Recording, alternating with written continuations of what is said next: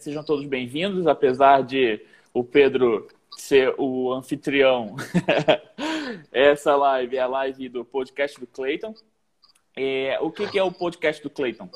Aí, nós é, montamos um planejamento para 2021 de produção de conteúdo e entre, entre esses conteúdos é, a, o podcast. Então a gente vai, é, eu vou toda semana bater papo com alguém falando sobre sobre empreendedorismo, sobre a vida, sobre fé, sobre família, sobre aquilo que eu acredito é, como valores, é, sobre negócios. Então, na perspectiva de auxiliar também e aprofundar muitos assuntos que nós conversamos na caixinha do, dos stories no, no Instagram.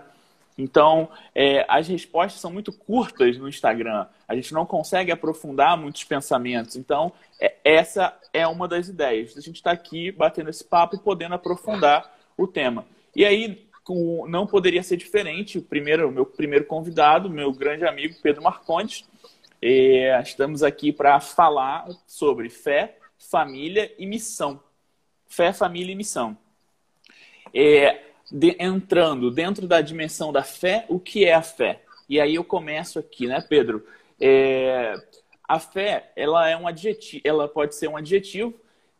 Esse adjetivo define que aquele que crê em algo é, incondicionalmente, a capacidade de acreditar em algo é, sem, sem duvidar. Mas também a fé, ela pode ser um conjunto de crenças. Então, é, ou uma religião. Então, eu creio na fé católica. Nós somos católicos, nós cremos na fé católica. E aí, por definição, o catecismo da Igreja Católica vai dizer que fé, deixa eu ler para não, não errar, é a resposta do homem a Deus. O Deus que a ele se revela e se oferece. Então, fé é esse movimento de resposta de, do homem para Deus.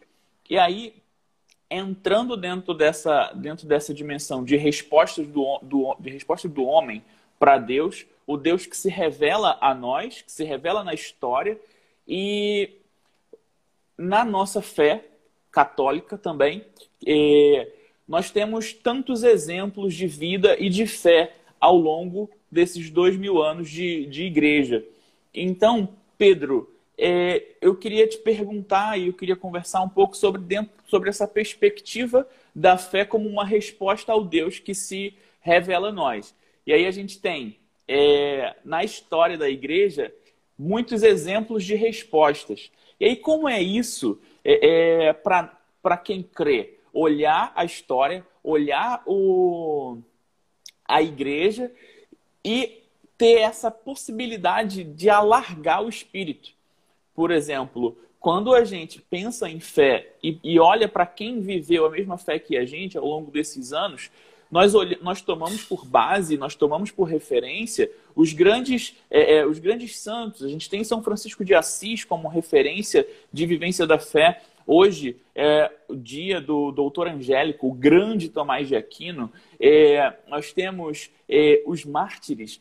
Então, ou, essa semana mesmo eu conversava com a, com a Bianca, minha esposa, em que nós participamos da missa numa paróquia que é muito difícil, é bem desafiante participar da missa nessa paróquia. É desafiante por vários, em vários aspectos. É, as crianças não são acolhidas, é, o, as homilias são um pouco esquisitas, um pouco fora da, da ortodoxia católica, aquela coisa toda. E eu fui, falei com ela, falei, caraca, tá difícil, tá? Eu não aguento mais a missa nessa igreja. E, ao mesmo tempo que eu falava isso para ela, me veio à memória o cardeal Vantuan, servo de Deus Vantuan. E ele, celebra, ele celebrava a missa de dentro da prisão e o altar que ele utilizava era a palma da sua mão. É, ele tinha lá a hóstia, os fragmentos de, da hóstia e um, uma gota de sangue do, do vinho para poder fazer a celebração, uma gota do vinho e ele celebrava a missa e vivia a missa dentro de um cárcere.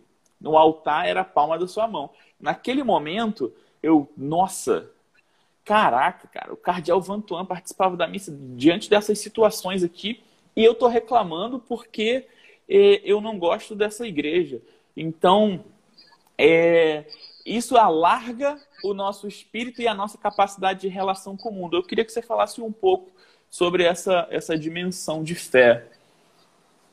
Cara, essa, essa experiência, esse que você estava falando, eu estava lembrando aqui, né? Quantas vezes é, eu coloquei empecilhos para participar da missa e quantas vezes é, as coisas ao meu redor iam.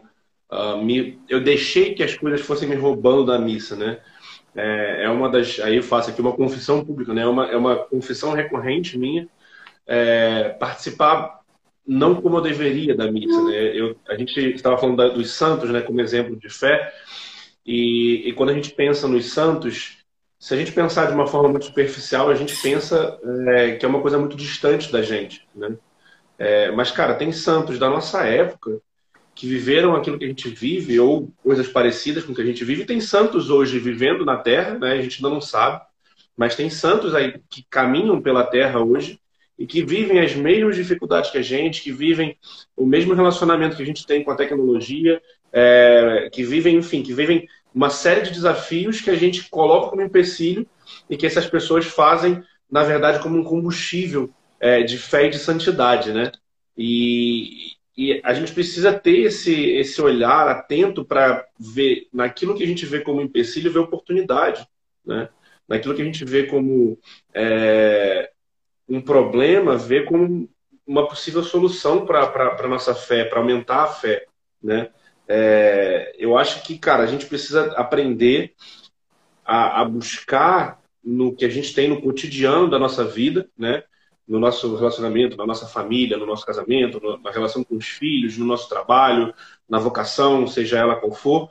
É, a gente precisa buscar é, é aumentar a nossa fé, porque com o olhar da fé a gente consegue enxergar aquilo que para o mundo é um empecilho, a gente consegue enxergar de uma forma diferente. Então, eu acho que essa, essa lupa da fé é o que faz a diferença entre uma vida de santidade e uma vida perdida, né? uma vida cheia de murmuração, uma vida é, cheia de, de obstáculos. Ah, eu não consigo acordar cedo porque eu vou dormir muito tarde, eu não consigo ir à missa, ou então eu não consigo rezar porque ah, o ambiente onde eu, eu falo, por exemplo, é, os alunos me falam, né? ah, eu não consigo estudar direito porque aqui em casa é muito barulhento né? A gente pode trazer para a mesma realidade do, do, da vida de oração, né?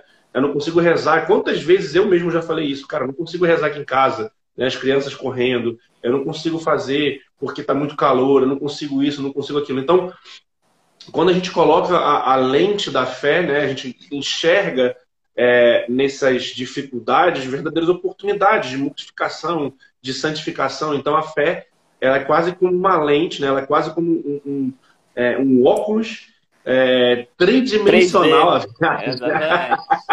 e para a gente enxergar a oportunidade onde tem dificuldade, cara. Porque é isso, no final das contas, é isso que eu acho que a gente precisa, né? Como fé. É enxergar que, cara, não interessa, né?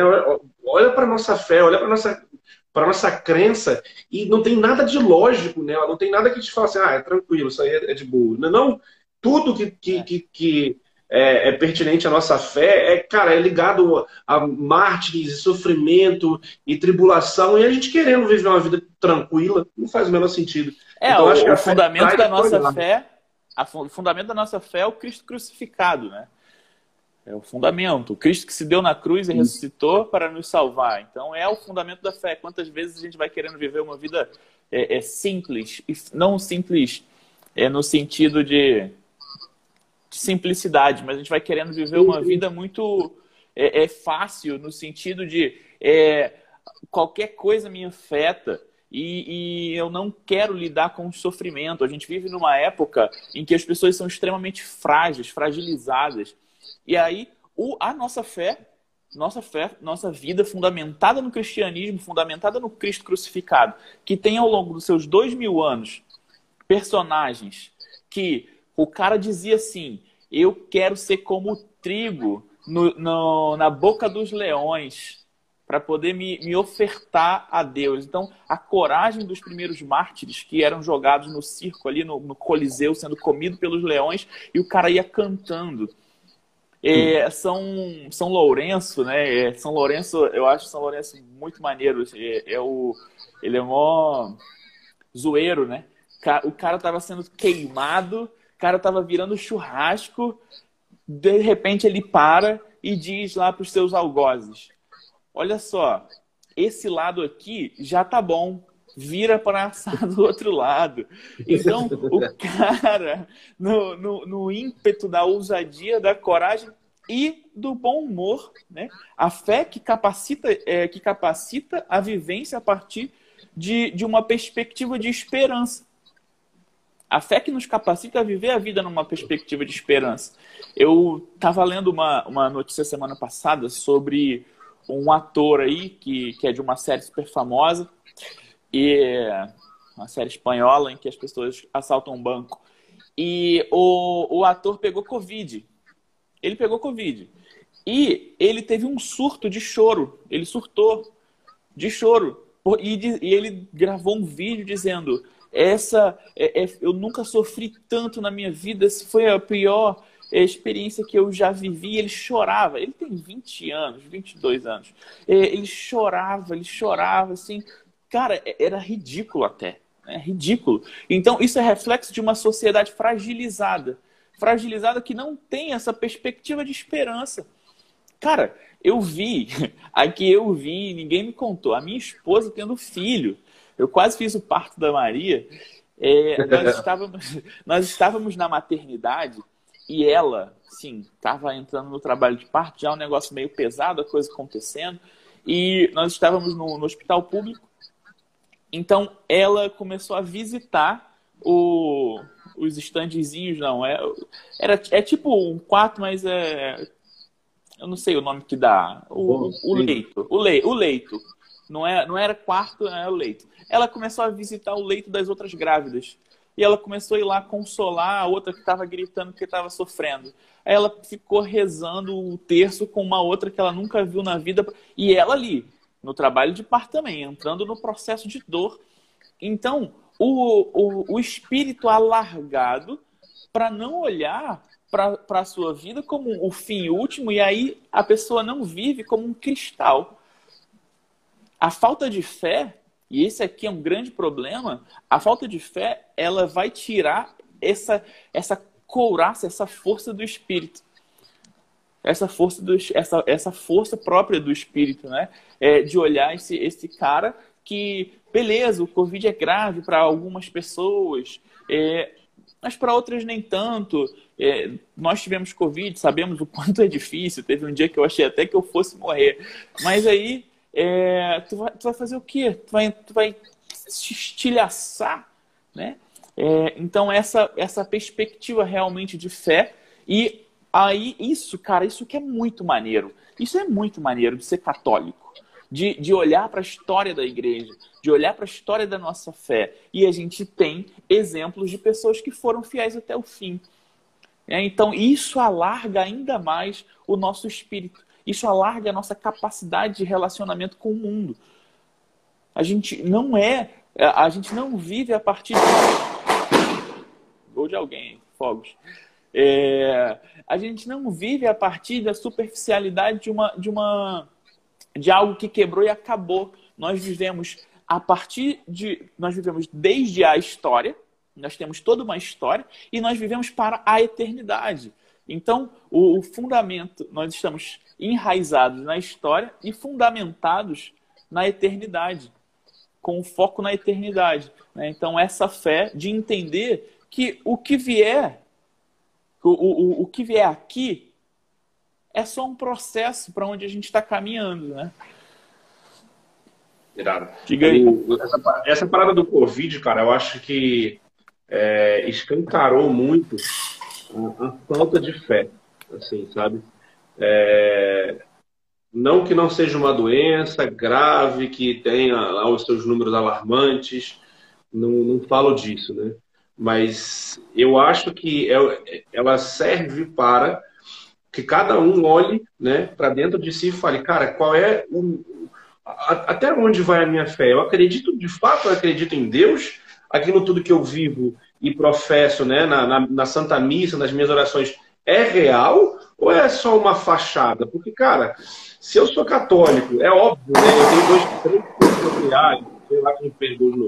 Eu tenho três filhos para criar, sabe? É, é, eu, tenho, eu tenho a minha família, eu tenho toda a minha vida, né? Eu não, não quero morrer agora, né? Mas eu acho que é, como católico, tendo certeza da eternidade, a minha preocupação principal deve ser, cara, eu estou salvo, né?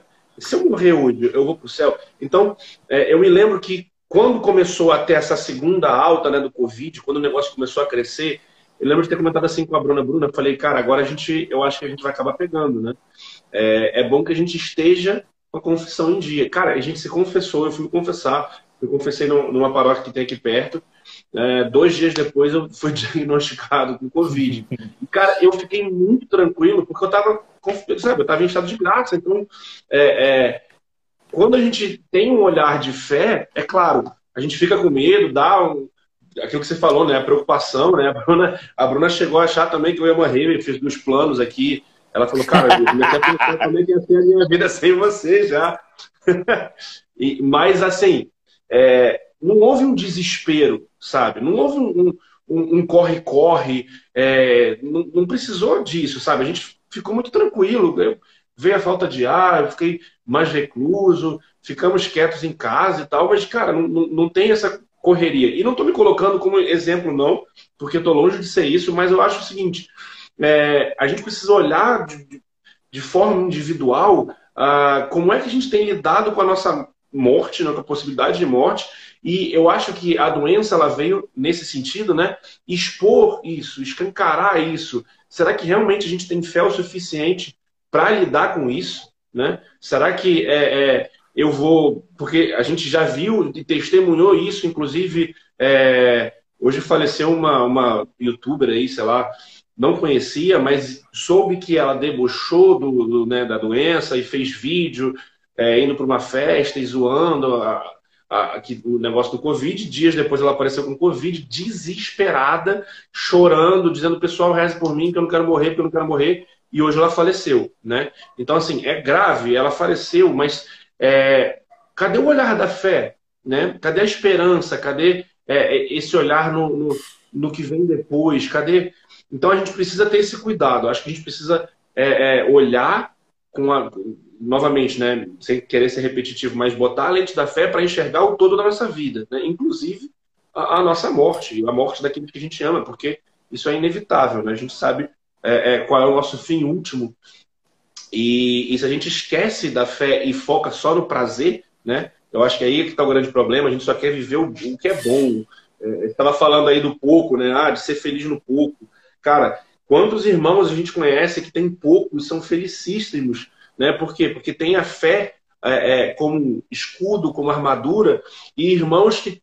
pessoas que têm demais e, cara, vivem uma vida totalmente infeliz, né? É, precisam de o tempo todo de elementos externos que gerem prazer, que gerem felicidade, né? Gotas de felicidade o tempo todo, é, é, comprando e consumindo. Eu estava pensando nisso hoje, cara, é, é, sobre o consumismo. Por que, que os países de primeiro mundo eles estão tão deturpados, eles estão tão entregues, né? Por que, que a religião, por que, que o ateísmo é tão crescente nesses países? Porque, cara, o consumismo ele faz parte desse projeto de destruição da fé. Né? Porque é o tempo todo colocando coisa que te gera prazer, que te dá prazer, que te dá prazer, e, e hiperestimulando a sua vida, e, cara, a fé vai embora. Né? Não, é, não que seja mal você ter coisas boas. A forma como você consome isso é que destrói a fé. E a gente vê aí países como Estados Unidos, Canadá, e entre outros, tendo a, a, a, é, é, a religião totalmente destruída, enfim. Ah, é isso. Sim, e você vai olhando o, o, espírito também destruído, né? Eu lembro quando o Covid começou, e Unidos, em, em horas, o, os mercados eh, venderam praticamente quase tudo, porque as pessoas estavam desesperadas. Elas precisavam se manter, elas precisavam se salvar a qualquer custo. Né? Então, sempre essa dinâmica do, do egoísmo, essa dinâmica da, é, de não saber lidar com, com, com o sofrimento, com a falta. E aí, cara, diante de tudo isso, a gente olhando toda a sociedade, olhando esse movimento de uma vida para si, uma vida cada vez mais egoísta, uma vida cada vez mais centralizada em si. É, fala um pouco para a gente sobre como é que foi o, o seu processo de, de sair de si, de, de parar de viver em função simplesmente do seu umbigo e descobrir a sua missão dentro de uma família. Fala pra gente um pouco aí sobre família. E aí é, também falar, pegar o gancho do é, minha pátria é minha família. Uhum.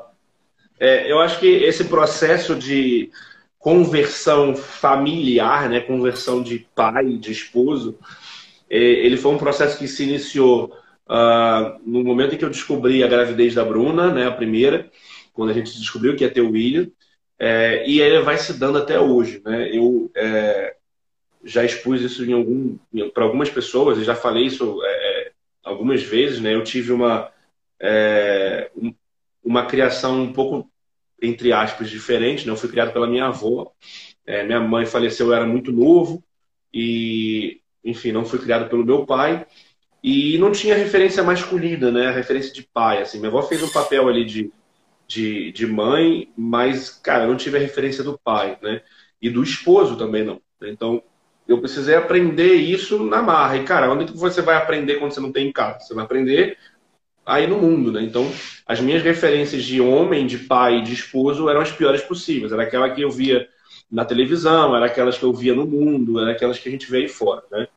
E, e quando eu, é, o William nasceu e eu me casei, né? Foram muito próximos, né? Bruna o William nasceu em abril e a gente se casou em dezembro, né? É, fora de ordem mesmo por causa do, do, meu processo de conversão. Então, o William nasce antes do, do, é, do, meu casamento. Então, na verdade, eu acho que o nascimento do William foi do pai, né? Foi o, o, nascimento de um pai, o meu nascimento de, como pai e como esposo, né? Porque naquele momento eu, é, eu entendi que ali, cara, existe uma família que precisava de mim, né? Então eu fui tomando decisões baseado nisso e decisões muito erradas no início, né? É, porque os meus exemplos eram exatamente esses exemplos fracos, né? De homens que se fazem fortes, mas que na verdade são frágeis, né? É, me lembro que a minha a primeira decisão é, é, mais marcante, né? A, a mais é que houve uma, trouxe mais impacto na minha vida, na vida da minha família, foi pedir demissão do lugar onde eu trabalhava, né? Então eu tinha um, um emprego estável e um trabalho estável, mas uma rotina um pouco conturbada no trabalho, né? E em meio àquela loucura de trabalho e família e filho pequeno em casa, eu decidi pedir demissão. Por quê? Porque tudo que eu aprendi, né, com, com esse estereótipo de, de pai maravilhoso que existe aí fora, é que, cara, era melhor pedir demissão e cuidar da minha família é, ficar mais tempo com meu filho.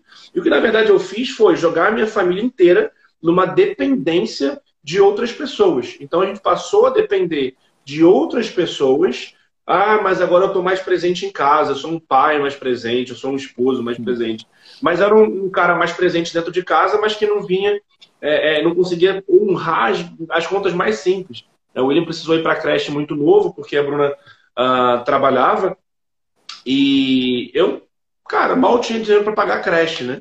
Então, assim, é, eu fui crescendo e fui entendendo o que é ser pai, o que é ser esposo ao longo do tempo. Eu acho que uh, o grande, a grande virada chave aconteceu, já vinha acontecendo, mas no ano passado, né, em 2020, é, quando a pandemia chegou de fato, eu, é, muitas coisas aconteceram, né, eu me vi ali novamente na situação de que provavelmente eu acabaria dependendo da minha família, da família da Bruna para sobreviver. E não há mal nenhum nisso, desde que é, eu estivesse fazendo alguma coisa para mudar isso, né? E não simplesmente, ah, não, tá tudo bem aqui, vou ficar tranquilo porque tem gente me bancando, né? Não, de fato, precisar de alguém, para isso é, é, é, a gente tem, né, não é só para isso, mas a família existe também para isso, né? Existe esse auxílio, a gente sabe com quem a gente pode contar. Mas eu, cara, eu me vi naquela situação e falei, não posso passar por isso de novo, não posso expor minha família de novo a isso. Agora a gente já tinha um segundo filho, era a Tereza. E, e a partir dali começou uma busca. É, que na verdade, cara, eu achava que era uma busca por uma vida profissional, né? Mas era uma busca é, por um, pela, pelo modelo de homem, né? E comecei a encontrar pessoas no meio do caminho que foram me auxiliando, né? Você foi um deles, né? É, talvez o mais presente, mais é, é, é próximo, né? É, o próprio Ítalo, o próprio Ícaro de Carvalho, é, homens que, que, cara, dão a vida pelas suas famílias, honram o seu trabalho e, e, e apesar de hoje estarem onde estão, já estiveram onde eu estive, né? onde eu estou começando. E, cara, a gente não sabe da, da metade, de um terço do que esses caras passaram para chegar onde eles chegaram, entendeu? Então, assim, é, é, quem te vê hoje não sabe por que, pelo que você passou. Talvez as pessoas não saibam de onde você tenha vindo. Então, assim, é, eu fui começando a perceber que a minha vida tinha sido muito fácil e talvez pela facilidade que eu tive também é, era muito difícil ser o, o, o, homem da família, né? honrar a minha família. E aí eu comecei então a buscar novos modelos e nesses modelos eu fui enxergando é, aonde é que eu precisava mudar. É óbvio que não é nenhum deles é perfeito, né? Nem você. Claro. Mas a gente começa a enxergar, cara, isso aqui tá certo, né? Então esse conceito de é, a minha família é a minha pátria, ele caiu como uma luva, sobretudo no ano passado, porque era um ano em que todo mundo tinha tudo para reclamar da vida, né?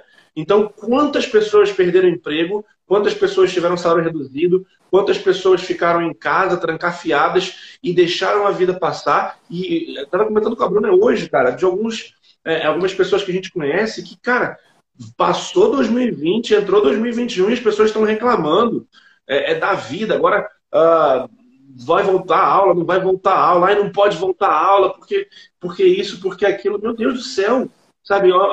E o trabalho, cara, e a, e a família, e, e, a vida vai parar, vai continuar parada até quando, né? É, então, eu enxergando. E aí o ponto era esse, né? As pessoas reclamando muito da vida e falando muito pouco. E eu falei, cara, não posso ficar assim, não posso me dar esse luxo de ficar sentado no sofá, vendo o Jornal Nacional e reclamando da vida, reclamando do leite condensado, pelo amor de Deus, né? Reclamando do preço do arroz, reclamando do leite condensado. Não tem um trabalho para fazer, não, porque eu tô cheio aqui, né? Agora, eu só tô cheio de trabalho aqui porque eu me enchi de trabalho, porque eu comecei a assumir compromissos com, comigo, com a minha família e com as pessoas, para que eu pudesse, pudesse produzir. E daí vem o meu sustento, daí vem o sustento da minha família, a Bruna a mesma coisa. Então, assim, a minha família, minha pátria, é, é, é, que é que vem, né, que nasceu com, com Ícaro e caiu como uma luva na minha vida, para que eu entendesse que, cara, não importa, e muitas vezes não importa tanto que eu nem sei o que está acontecendo no mundo. Cara, Sim. às vezes eu nem sei, não faço ideia do que está acontecendo no mundo. Por quê? Porque a minha família é a minha pátria, não é, é não tenho que ficar lutando a luta dos outros, brigando a briga dos outros. A minha briga é dar o melhor para que, cara, o William, a Bruna, a Tereza e o João que está chegando tenham condição de crescer e não crescer so, somente com conforto, somente cheio de conforto, mas, sobretudo, crescer para que eu leve eles para a santidade. Porque, cara, no final das contas, a minha função como pai e a função da Bruna como mãe é gerar filhos santos, né? E a partir daí, óbvio, a gente buscar a nossa santidade. Mas a minha principal função nesse mundo é buscar a santidade. Como? Trazendo, fazendo se eu, se eu for vocacionado ao matrimônio, santificando a minha esposa, santificando os meus filhos. Então não interessa se compraram leite condensado, se compraram iogurte, estou nem ligando para Activia. Eu não tomo Activia, não preciso de Activia. Problema de quem precisa. Eu vou ficar discutindo o preço do Activia. Sei nem, eu sei o preço do leite condensado porque a Bruna gosta. Cara, eu falava outro dia no, na, na caixinha exatamente sobre essa questão da abstração, né? A abstração é o melhor lugar para você viver, é, é, é o melhor lugar para um covarde viver. Porque quando você vive na abstração, você não precisa assumir responsabilidades. Quando você, vive na, quando você vive na abstração, você está imune à culpa. A culpa é sempre de terceiros. A culpa é do outro. A culpa é do presidente. A culpa é do, da China. A culpa é do outro, é do STF. A culpa, não, a culpa é do prefeito. A culpa é do prefeito que não, que não fez a coisa direito. Não, mas foi o STF que não deixou o governo federal fazer tal coisa. Meu irmão, que se exploda. Que se exploda. Porque isso é abstração. E, então, a abstração é o perfeito lugar para o covarde viver. A pessoa uhum. que não tem a coragem de assumir a sua vida, as rédeas da sua vida. Você ia falando aí, cara, eu preciso cuidar da minha família.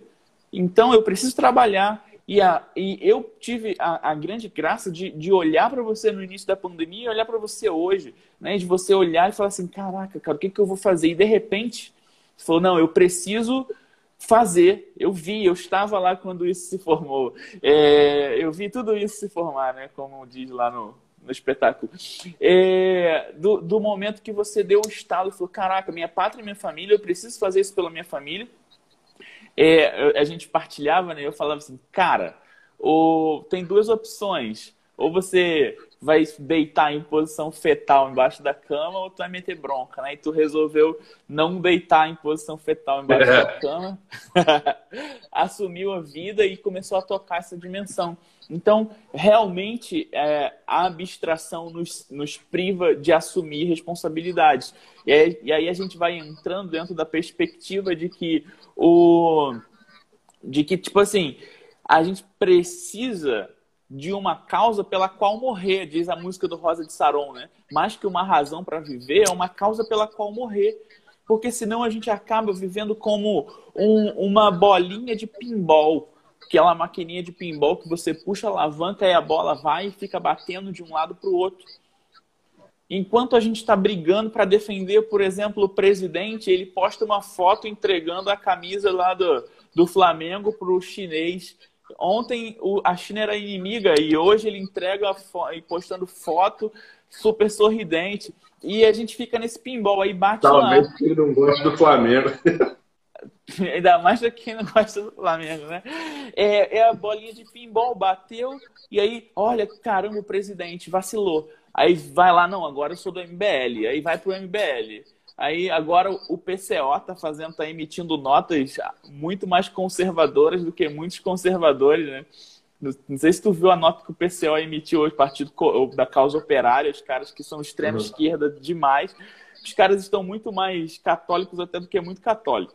Enfim, e aí a gente vai vivendo esse pinball de, de, de ventos das ideologias e a nossa vida vai ficando é, é para trás, a gente não vai assumindo as consequências da nossa vida.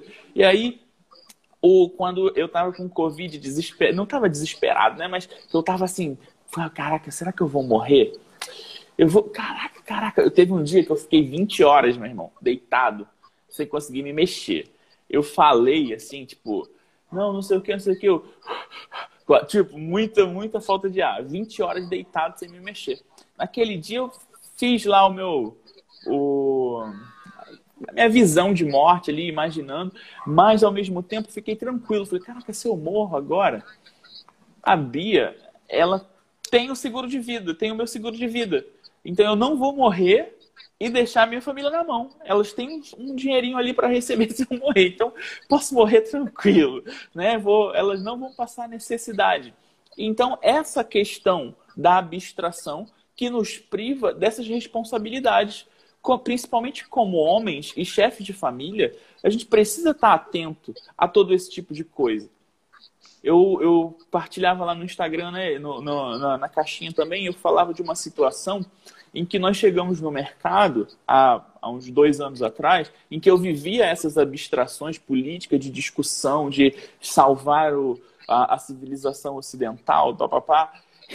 E aí nós passamos as compras no final, depois de passar as compras, eu passei o cartão, não, não aprovou, eu não tinha dinheiro para fazer aquela compra ali.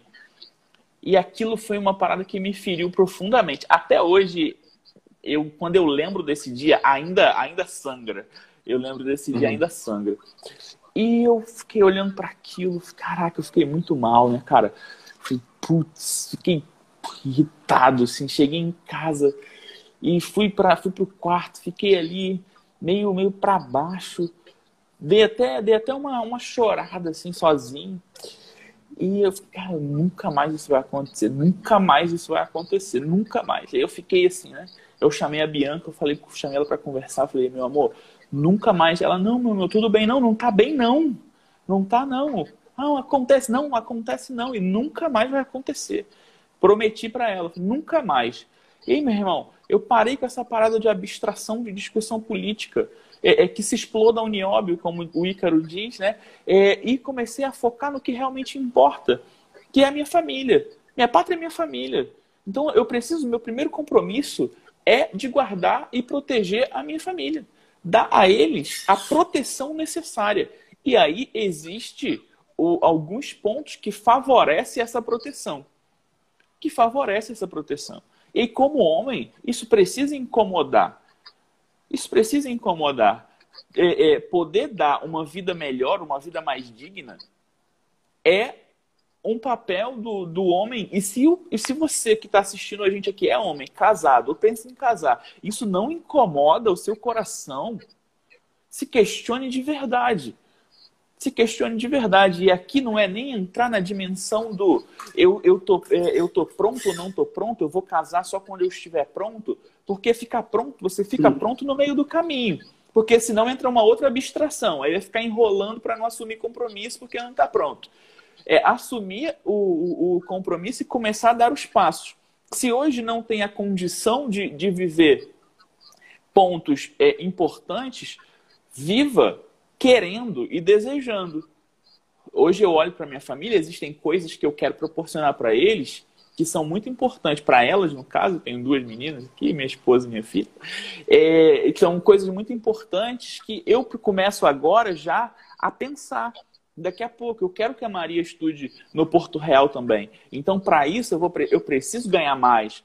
E aí, poderia estar tá tudo bem, ganhando o que eu ganho. Não, mas eu quero, eu, preciso, eu quero que ela estude lá. São coisas que a gente vai desejando proporcionar. Ah, o plano de saúde, a importância de ter um plano de saúde, a importância do seguro de vida. São coisas extremamente é, é, importantes. Não são essenciais no sentido de se não tiver, já era, você vai morrer, porque senão a gente joga por terra tudo que a gente conversou sobre a dimensão da fé, mas que são uhum. pontos importantes do caminho de proteção. E aí todo homem, ele precisa estar inquieto diante dessa situação.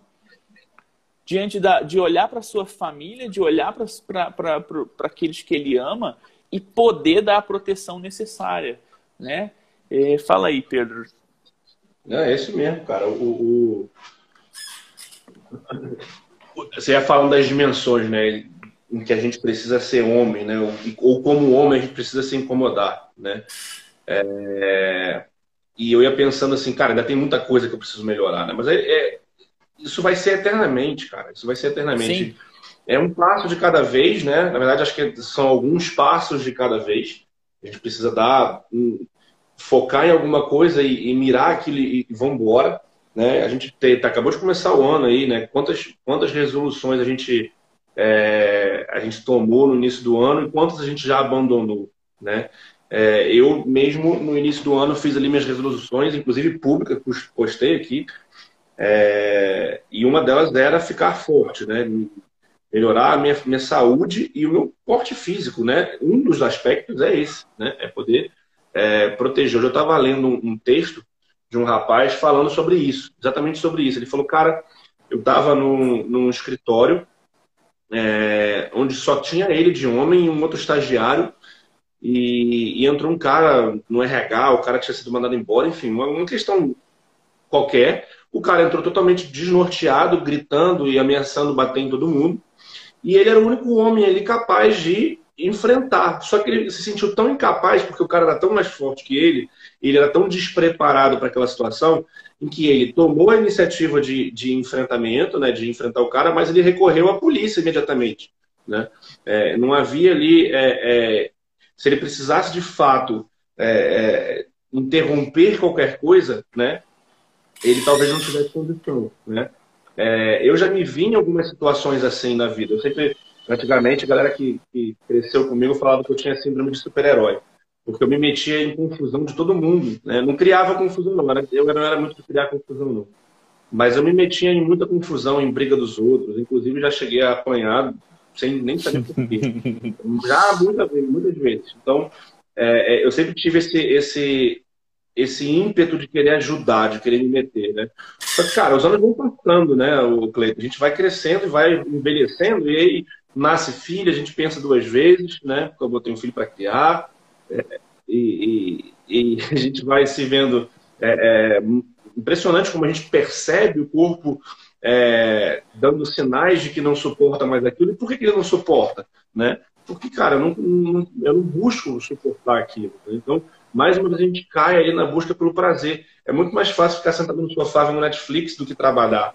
É muito mais fácil sentar, ficar sentado no sofá vendo o ator chorão lá, do que pegar e descer para academia e malhar. Tem uma academia no meu prédio, né? Mas é muito mais fácil fazer qualquer outra coisa. Né? É muito mais fácil é, é, pô, pedir uma pizza do que uma salada, entendeu?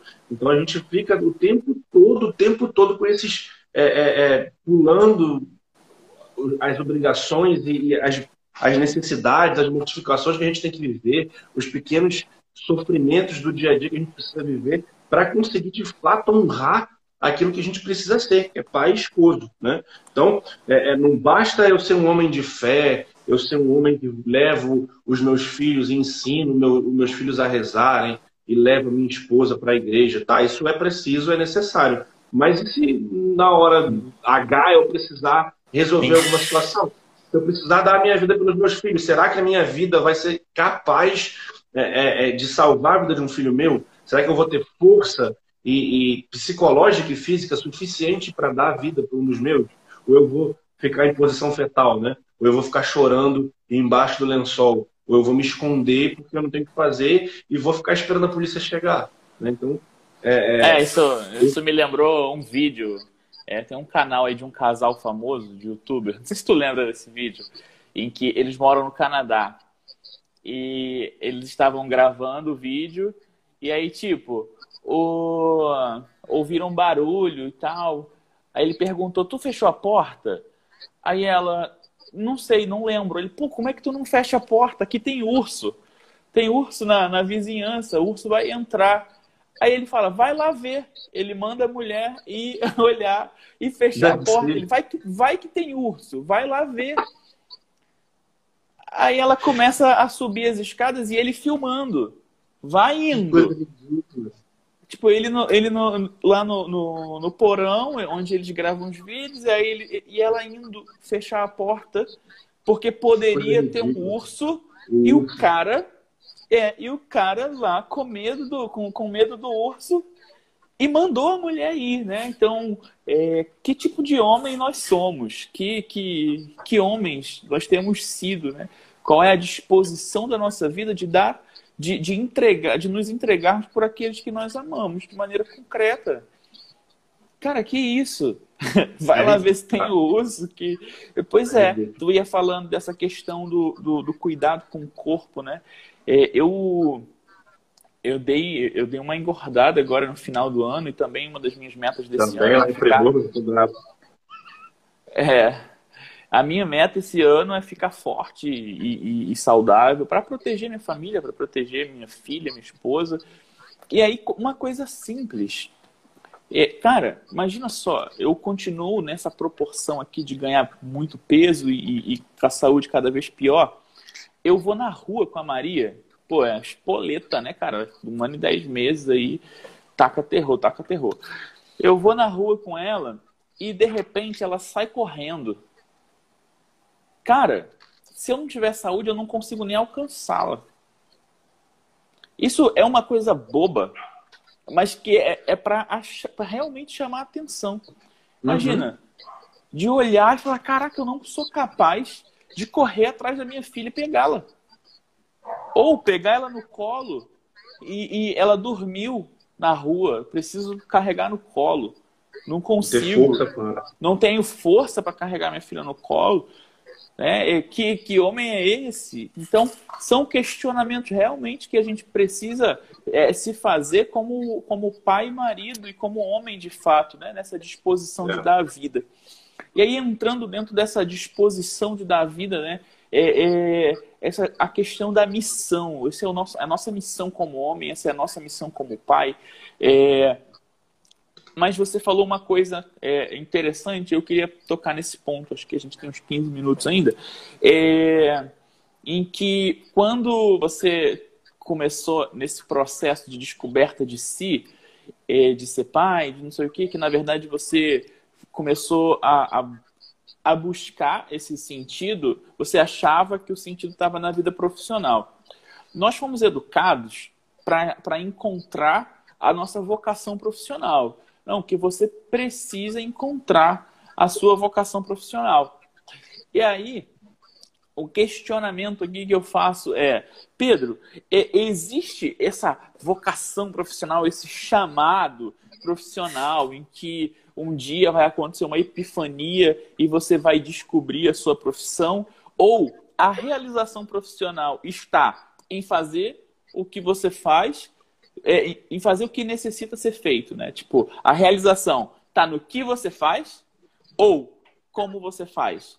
Eu me lembro de uma partilha sua, e aí aqui para você seguir, em que você falava assim, lá no início, né, antes do, de pensar o role English, tu dizia assim, cara, eu, eu detesto dar aula, eu não quero, eu não quero dar aula, eu não quero viver para te dar aula. É, eu faço isso hoje porque eu preciso sustentar minha família.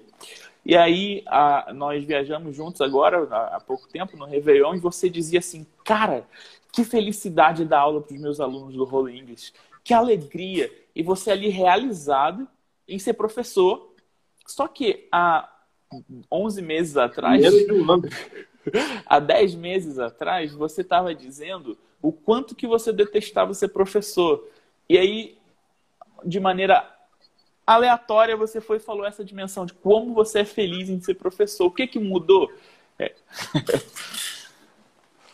Cara, é, é, a resposta sobre a vocação profissional, né?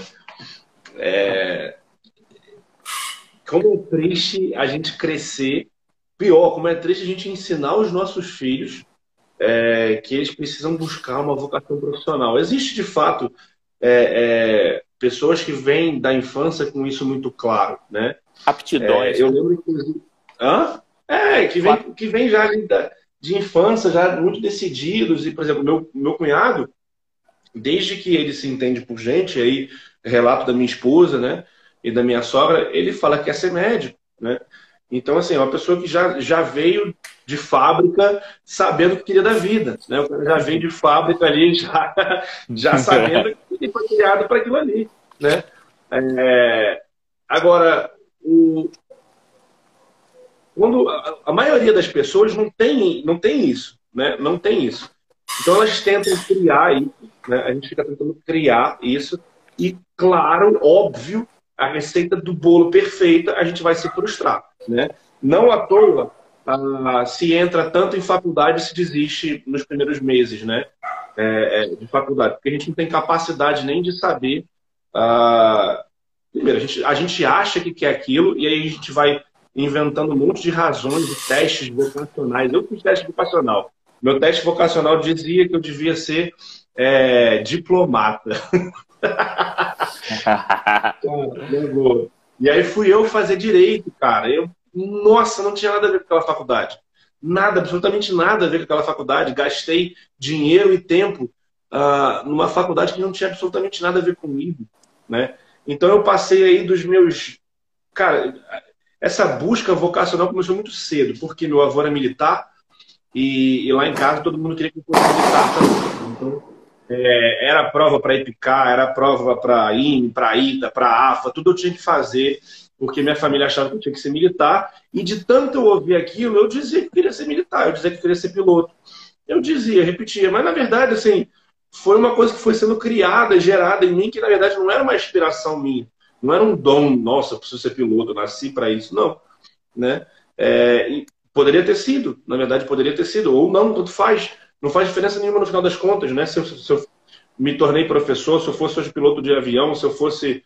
Não interessa, né? Não interessa onde, que, onde quer que eu estivesse hoje. A verdade é que não faz a menor diferença, desde que eu estivesse cumprindo a minha principal missão, que é evangelizar, né? Que é, é buscar a minha santidade, levando a outras pessoas a buscar a santidade delas, seja minha família, seja as pessoas ao meu redor. Então, se eu ia santificar a minha vida é, dentro de um avião pilotando ou dando aula de inglês, para Deus tanto faz, tanto que eu, tanto que eu faço aquilo que eu nasci para fazer, né? É, e cara, eu fui crescendo nesse ambiente, como a maioria das pessoas cresce, de querer buscar um, uma vocação profissional e isso gerar uma confusão tão grande, tão grande que a gente se perde do objetivo principal da vida, da missão principal da vida, né?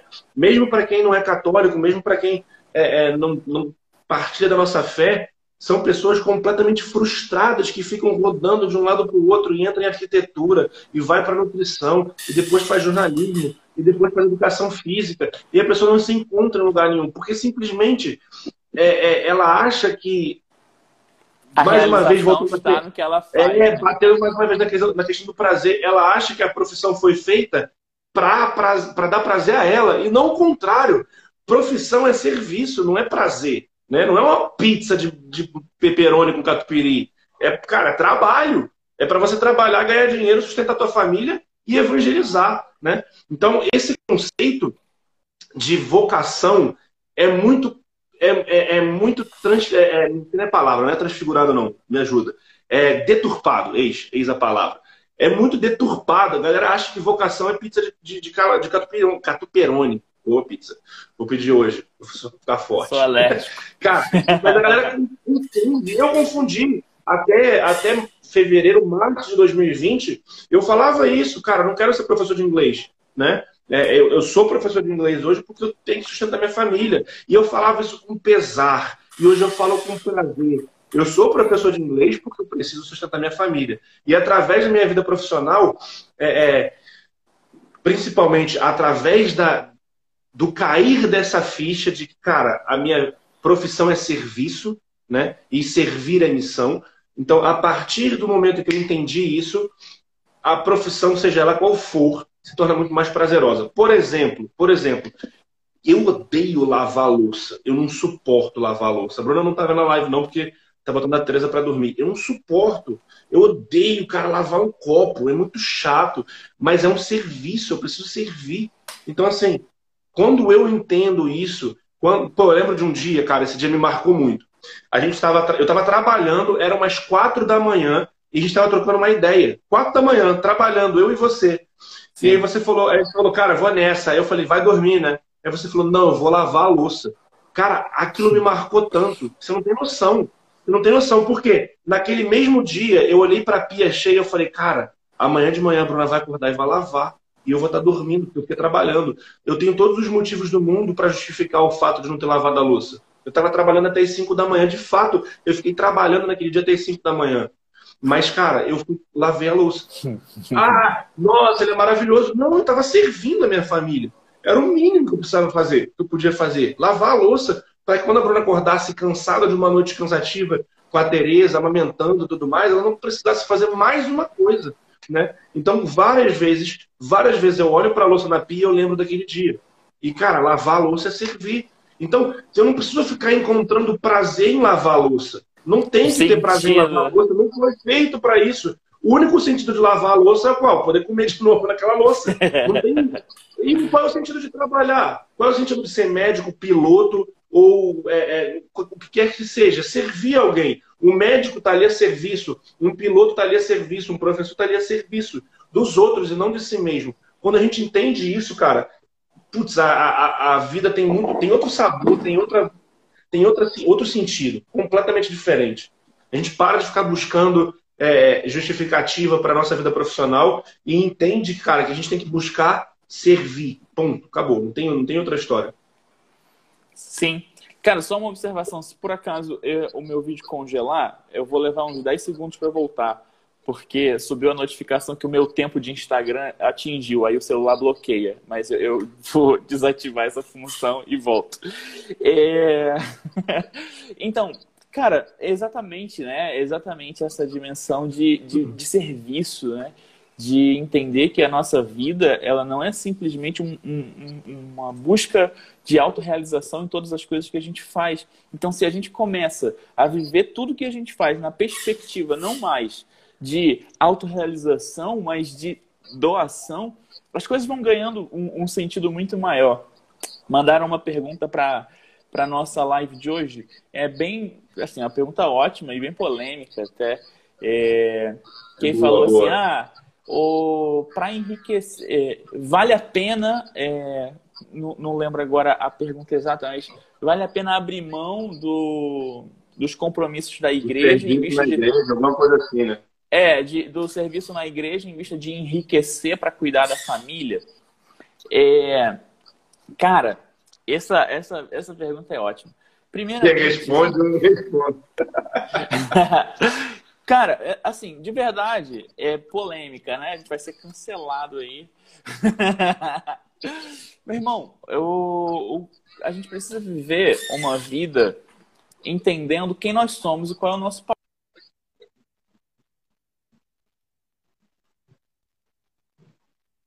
Travou aí? Bom, enquanto você não fala, eu falo. Ah, vou, vou, voltei. Foi, não, voltei. É porque bloqueou o celular. É, o tempo de limite do Instagram, o uso de Instagram hoje. Então, o, o que acontece? A gente precisa entender quem nós somos diante de Deus, primeiramente. Diante de Deus. E diante de Deus, diante da igreja, diante dos homens. E, se eu, Cleiton Ramos, casado, eu começo a abdicar da minha responsabilidade de pai e marido para poder servir a, a igreja na vida pastoral ali, é, no, no serviço da paróquia, no serviço da comunidade, é, eu começo a negar a minha missão primeira, que é cuidar e proteger aqueles que Deus me deu.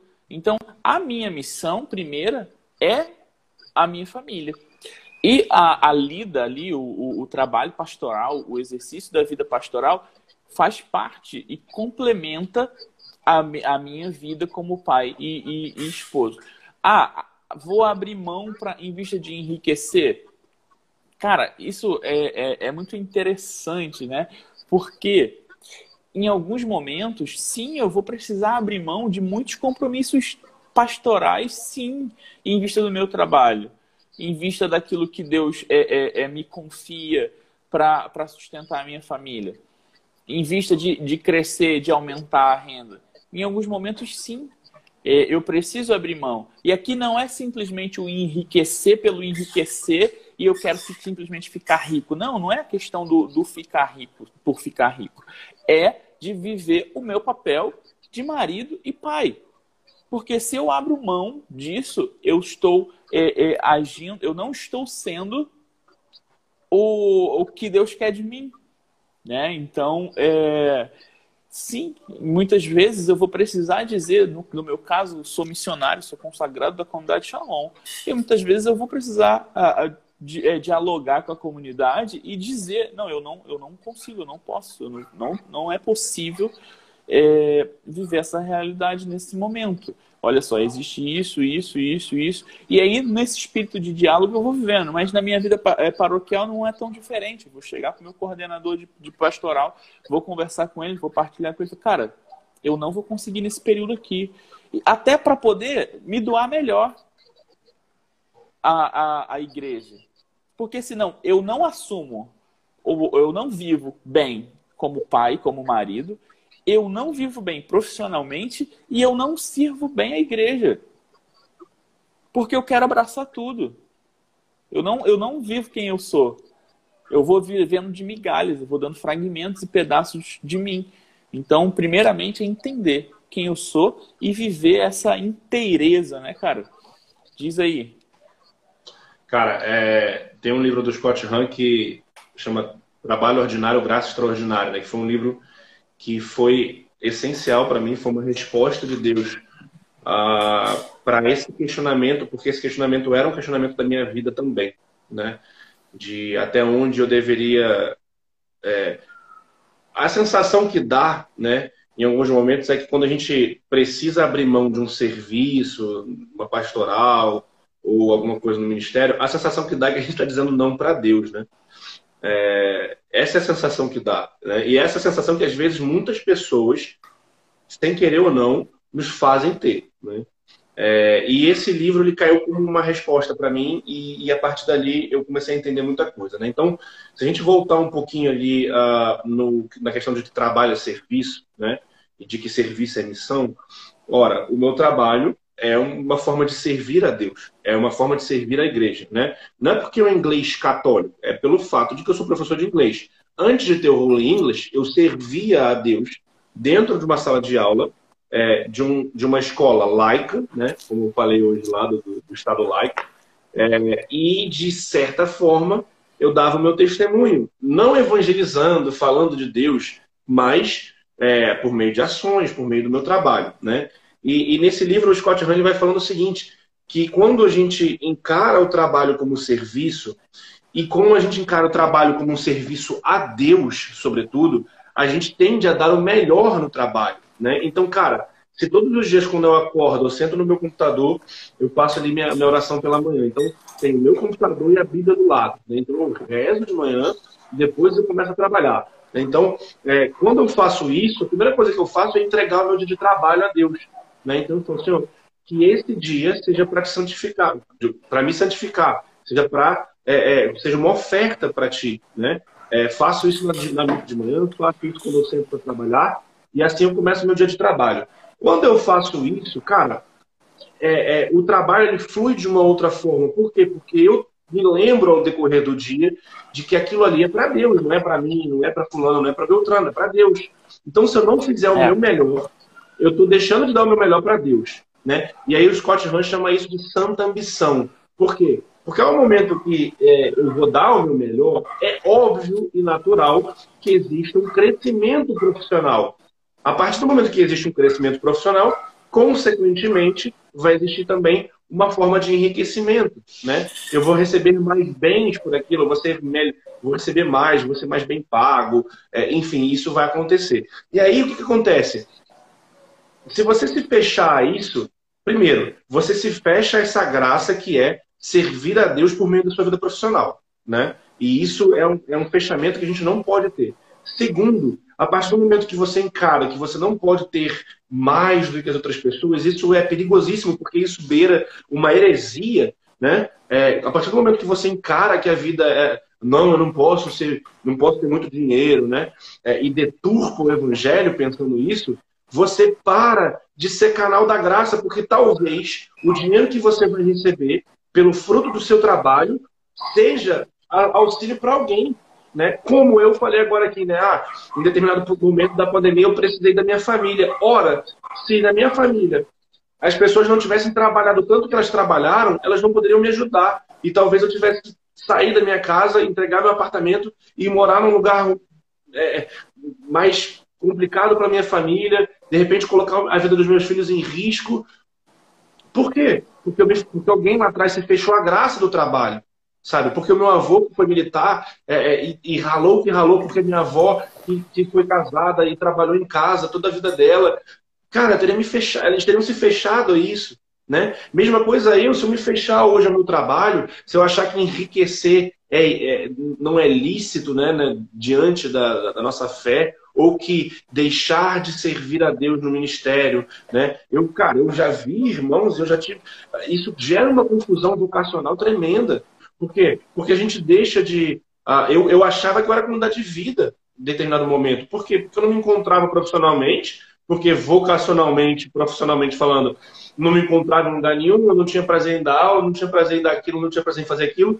E é, enquanto que ao passo que servir a Deus, essa é a questão, servir a Deus me gerava prazer, me dava felicidade. Né? Ser, o serviço me dava felicidade. Ora, no momento em, em, que eu encontro felicidade em servir no meu trabalho, eu, eu mato esse problema. Eu entendo que a minha vida profissional é a minha vocação.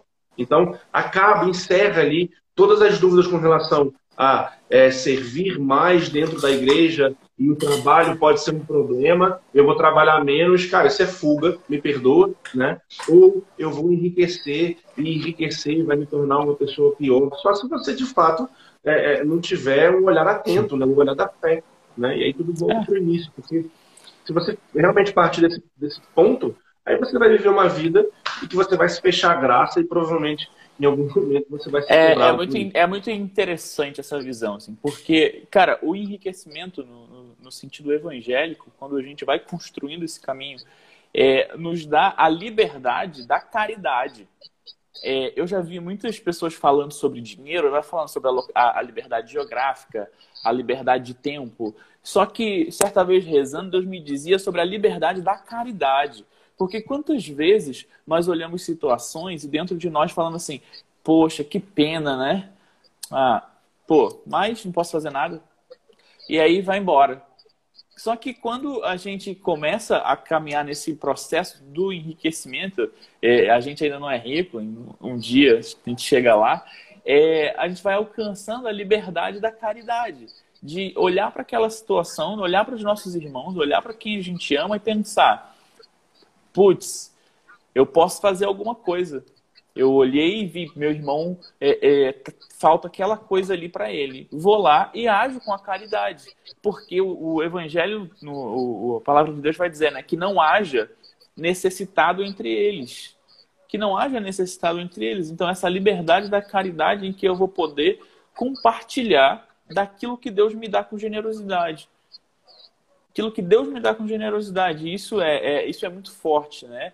É, porque muitas vezes a gente vai chamando de ah, não, porque eu vivo sob, por, é, sob a providência de Deus. Deus que providencia todas as coisas. E a gente vai vivendo esperando o maná, chover maná é, no deserto, de braços cruzados, sem assumir as responsabilidades da nossa vida. Então, uhum. é, na verdade, isso acaba se tornando misericórdia de Deus e não, e não providência. Porque a misericórdia de Deus não deixa que os seus filhos passem necessidade. A providência, ele dá e manifesta quando o, ele nos dá saúde, é, é, é inteligência e capacidade de, de ir atrás, né? de construir aquilo que podemos construir. Então, isso é providência de Deus. Quando simplesmente ele nos socorre para a gente não passar necessidade, não é providência, é misericórdia. Então, o nosso papel é, é não ferir a providência. Como é que você não fere a providência? Vivendo quem você é. Vivendo quem você é. Assumindo sua missão. Então, não dá para pedir que um padre, por exemplo, vá pro trabalhar lá na Faria Lima, vai virar gerente, diretor da, da XP Investimentos e não celebrar missa. Da mesma forma, não tem como eu assumir os o, o, o, protagonismo pastoral de um determinado lugar e, ao mesmo tempo, abdicar da minha, da, da minha missão como profissional no mundo, como pai, como marido. Né? Então, é, é o grande lance aqui é quem sou eu? Né? Quem sou eu? Quem sou eu? É, é, que que... é, é, é o risco que a gente corre é, entre o, o olhar para a providência divina com o olhar é, totalmente enganado de que ah, a providência divina vai me socorrer e aí eu não faço nada, né? Eu espero simplesmente a providência divina cair no meu colo, né? Ou olhar para a providência divina com desconfiança, de achar que é, é, ela não é real, né? Então, é, eu acho que, que, nesse aspecto a gente precisa ter esse cuidado de não ir nem tanto para um lado, nem tanto para o outro. A gente precisa fazer o nosso papel, né? desempenhar aquilo que é próprio, que é negócio, por exemplo, você citava aí o exemplo, ah, é, a pessoa vai lá e, e, serve no ministério, serve na pastoral e em casa. Né? Quantas vezes as pessoas estão em casa e falta coisa em casa, né? Ah, mas a providência divina, né? Mas a pessoa está né, servindo, né, num serviço a Deus e é justo que sirva, né? É, é, não estou falando para ninguém deixar pastoral, pelo amor de Deus, senão amanhã vem padre bater aqui. Não é isso que eu estou falando, mas é o seguinte: a partir do momento que você precisa, é, é, existe uma necessidade material, ora, vamos, convenhamos, né? A gente precisa lutar por ela, né? Não, não dá para eu ficar de pernas cruzadas lá na sacristia falando, ah, padre, a vida está muito difícil, né? É, é, exatamente. Deus não escolhe os melhores ou os piores. A gente precisa servir a Deus na igreja, mas também na nossa vida profissional e no nosso lar. Tá? Então, ficar contando que a providência divina vai cair no meu colo só porque, só porque eu estou servindo dentro da igreja, talvez não seja essa a vontade de Deus. Né? Talvez a vontade de Deus seja que você se converta e vá trabalhar. Né? São Paulo diz, né? Quem não trabalha não deve comer. É, Pedro, cara, muito obrigado por essa conversa. Muito obrigado. Que honra, cara. Pela sua vida. É, foi, apesar dos pesares aí, o Mark Zuckerberg querendo boicotar, a gente conseguiu dar um jeito. Eu não vi quem entrou, quem está online, não aparece para mim. Para mim aqui embaixo aparece como, inclusive, se os comentários estivessem bloqueados. Se alguém comentou, mandou qualquer coisa. É não mesmo? Vi. Não aparece é, nada você? Nada, nada, nada, nada. Caraca, é, uma galera falando é. aqui. Pois é. Mas eu quero agradecer o pessoal que ficou aí a noite toda. essa, essa live eu vou extrair o áudio e vai pro, pro podcast. Quem quiser depois seguir, vai estar no Spotify, é, Apple Podcast, Google Podcast. O link está na minha bio. É, muito, muito, muito obrigado mais uma vez. Obrigado aí por ser meu irmão, meu brother. É, cara, assim, dos maiores Perguntaram quando é que a gente se conheceu, né? É, o Pedro mandaram no, no, na minha caixinha. A gente se conheceu um tempão, mas ele não me conheceu, não. Eu conheci ele, a gente até se falou, mas ele nem lembrava. Mas a gente se tornou irmão mesmo no ano passado, né? No final de 2019, quando eles se mudaram para o é. Rio. Eu, eu me alegrei muito, celebrei muito com a mudança do Pedro para o Rio. Naquele momento. Eu vi teu aniversário, pô, em novembro, outubro, sei lá, quando é que é teu aniversário? Julho. Julho? Nossa, eu vim em julho pro aniversário? A gente já estava em discernimento, é verdade. É. E aí eu falei, né? Falei pra Bianca, minha esposa, falei, cara, que alegria, o Pedro vem pro Rio. Caraca, Deus escutou minhas preces, porque o que acontece? todos os meus, todos os meus amigos casados é, é estavam longe. Então, eu, no, no, setor do recreio, nenhum dos meus amigos são casados, né? E aí eu, eu fiquei pedindo a Deus, eu falei, caraca, Senhor, eu sinto tanta falta de um amigo, assim. E aí, tipo, tu, tu chegou. Eu falei, caraca, a oração foi... Eu pedi, Deus deu. E, e, aí, do, é, e aí 2020, né? A nossa amizade, tudo que, que foi sendo construído. E hoje, mais do que amigo, né? Nós somos irmãos. Então, muito obrigado por, por tudo. E tamo junto, cara. Valeu, Deus te abençoe e manda um abraço aí pra família. Ó, tô mandando você Valeu. cortar o cabelo aqui, acho que você, porque o meu eu cortei, ó, tá raspadinho aqui do lado. O meu eu cortei essa ah, semana. Salva, salva, salva aí barbeiro. a, live. Vou salvar. Ah, o Daniel. Daniel, acho que provavelmente. É. salva aí a live para eu poder baixar. Pode deixar, Valeu. irmão. Vamos Valeu, junto. cara. Abraço.